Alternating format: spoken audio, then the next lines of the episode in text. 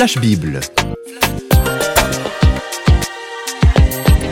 Le monde de la Bible sous le feu des projecteurs avec Jacques-Daniel Rochat.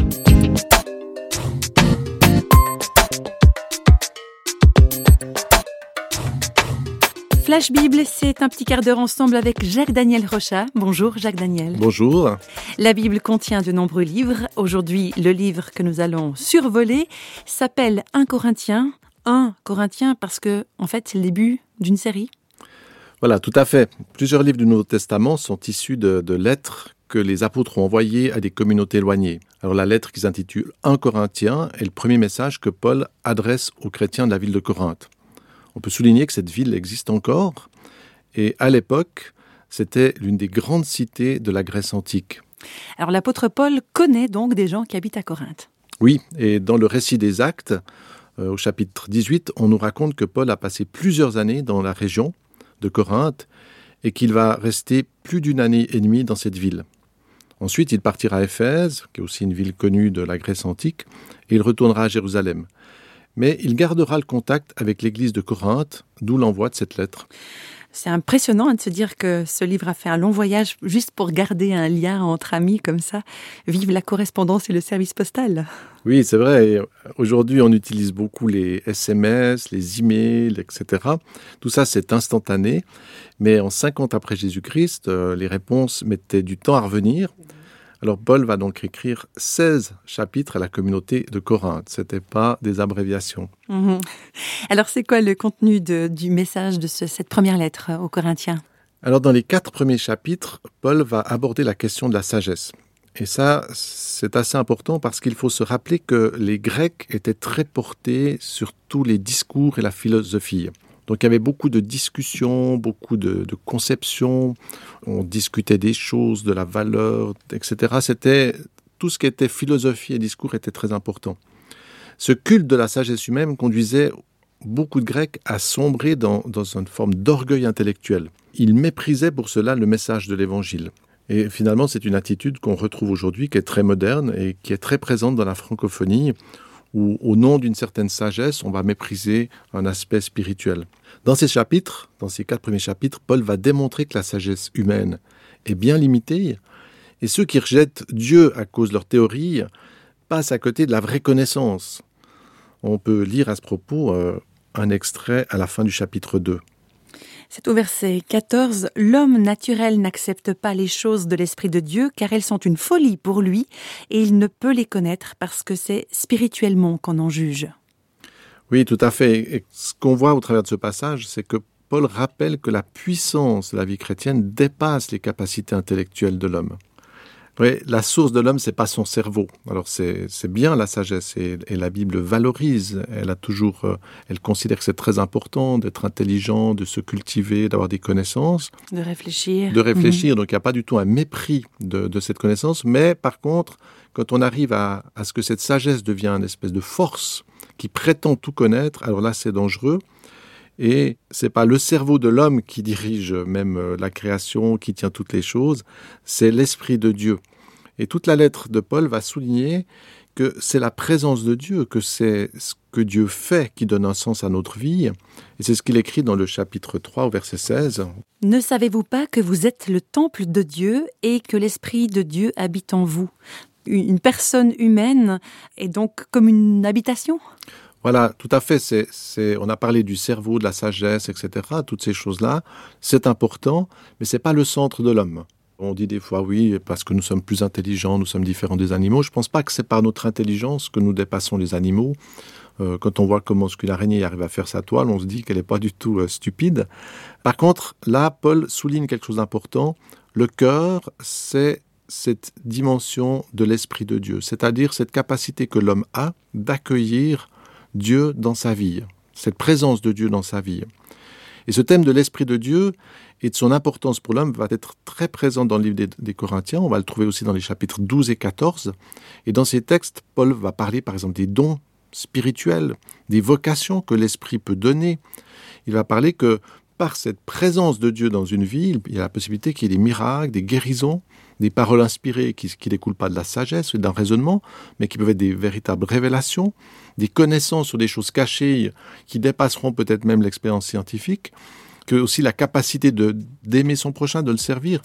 Toutes ces choses sont possibles non pas par les capacités de l'homme, mais par justement cette puissance de l'Esprit de Dieu dans l'homme.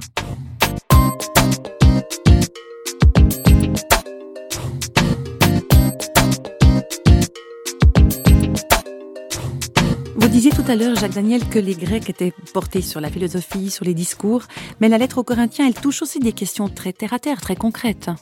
Oui, tout à fait. Dans les chapitres 5 et 7, Paul aborde le thème de la sexualité et du mariage.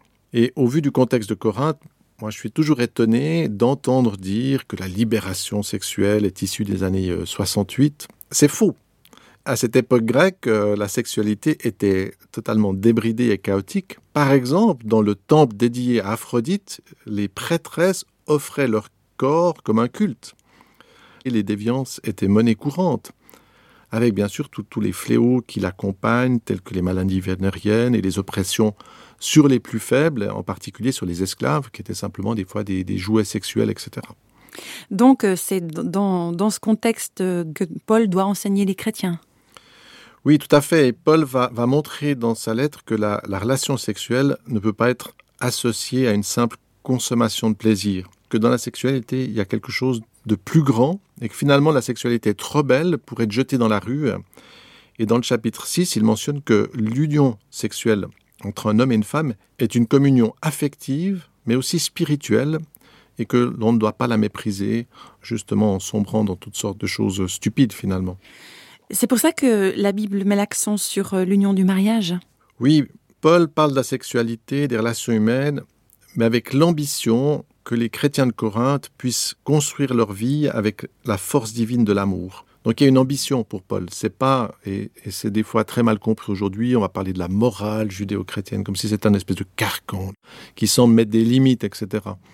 Mais en fait, pour Paul, c'est pas du tout sa vision de mettre des limites. Au contraire, sa vision, c'est de sortir de ces limites pour qu'on puisse construire des relations qui soient fondées sur l'amour, le respect. Et ce thème de l'amour occupe une place privilégiée dans la lettre des Corinthiens. On y trouve en fait un passage qui est lu très souvent dans les mariages et on peut l'écouter, il se trouve au chapitre 13. L'amour est patient, il est plein de bonté, l'amour n'est point envieux, l'amour ne se vante point, il ne s'enfle pas d'orgueil, il ne fait rien de malhonnête, il ne cherche pas son intérêt, il ne s'irrite pas, il ne soupçonne pas le mal, il ne se réjouit pas de l'injustice, mais il se réjouit de la vérité. Il excuse tout, il croit tout, il espère tout, il supporte tout, l'amour ne périt jamais. Ouais, c'est une belle définition de l'amour. Ça donne effectivement envie de trouver des personnes hein, qui vivent ces, ces, qualités. Mais c'est pas euh, placer la barre un petit peu haut, tout ça. Alors c'est vrai que l'objectif de la lettre de Paul, c'est d'essayer de conduire les hommes dans le projet de Dieu, mais pas tout seul. C'est avec l'aide de Dieu. Et c'est un miracle finalement d'arriver à vivre cela avec euh, avec ceux qui sont autour de nous, d'arriver à entrer dans cet amour-là on voit bien que ça dépasse une morale. Et Paul va bien souligner que c'est pas la portée de l'homme, on l'a vu avant, c'est vraiment la présence de Dieu dans notre vie qui peut nous aider à accomplir cela. En fait, Paul, il désire que les chrétiens soient réellement habités par l'amour de Dieu. Et c'est sur cette voie d'excellence que les hommes vont être capables de se respecter, de vivre des relations de qualité. On parlait de sexualité. Le fait de faire n'importe quoi avec n'importe qui, avec de nombreux partenaires, c'est pas un exploit c'est à la portée de, n'importe qui. Par contre, être fidèle, aimer réellement l'autre pour ce qu'il est dans une union privilégiée, de le respecter, de vivre, de construire avec une personne, une famille qui reste unie, malgré les difficultés, malgré les tentations, etc. Ça, c'est un miracle, ça, c'est l'amour, c'est difficile. Finalement, être fidèle est beaucoup plus difficile que de ne pas être fidèle, et c'est l'objectif que Paul montre si réellement l'amour nous habite, nous allons pouvoir atteindre cette cible qui est une cible honorable.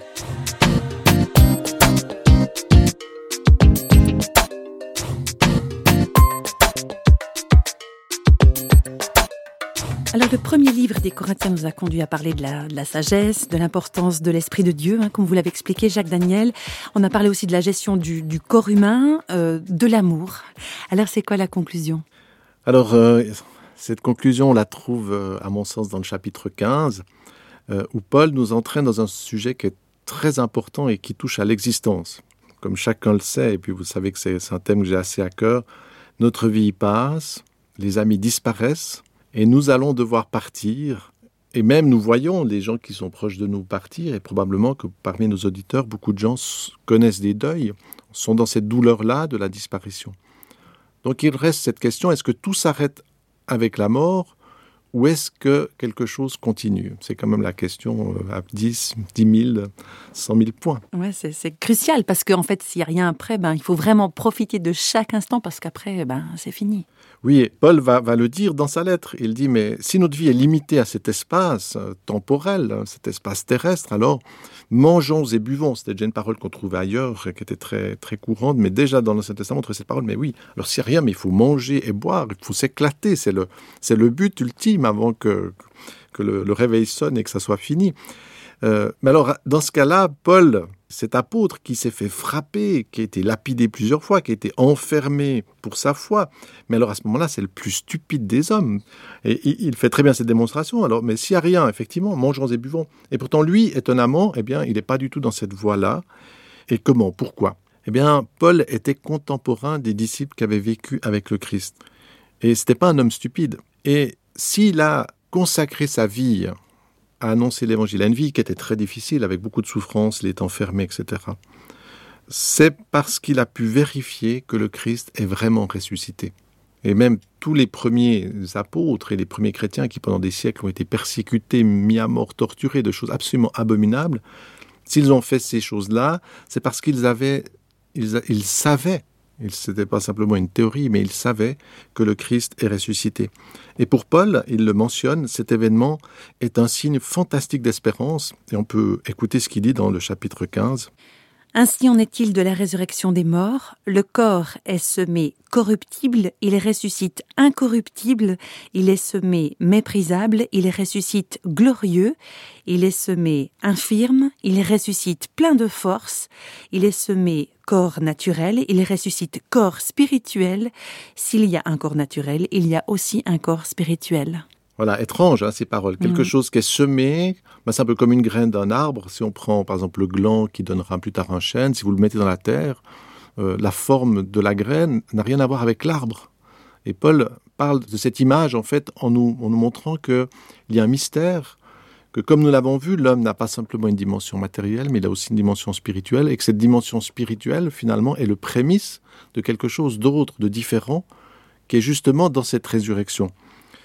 Et ce message est à même de transformer notre vie et celle des auditeurs, parce que le monde qui nous entoure avec ses modes et ses richesses me dit que ce qui est important, c'est sur la terre, c'est l'argent, c'est les richesses, c'est le confort, etc. C'est vraiment de m'éclater, de trouver, euh, de pouvoir avoir le plus de plaisir euh, dans cet endroit-là. Mais la Bible, et en particulier cette lettre des Corinthiens, me dit que ce qui est important est en Dieu. Alors ce qui est là est important, on ne va pas le mépriser, mais ce qui est le plus important, c'est en Dieu, et je peux vivre avec, avec joie dans ce monde en ayant toutefois mes regards tournés vers une espérance. Et j'aimerais dire aux auditeurs, mais croyez-le ou non, Paul a fait le bon choix. Il a aimé et servi son Seigneur.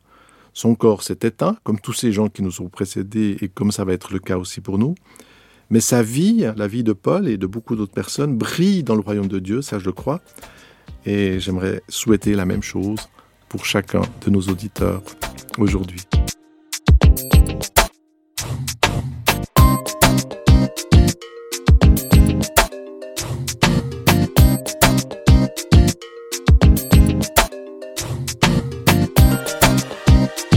Les feux des projecteurs de Flash Bible s'éteignent pour aujourd'hui. Flash Bible vous a été proposé par Radio Réveil en collaboration avec Jacques-Daniel Rochat.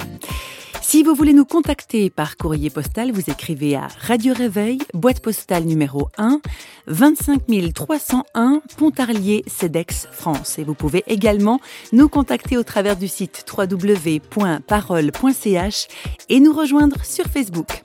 Au revoir et à bientôt.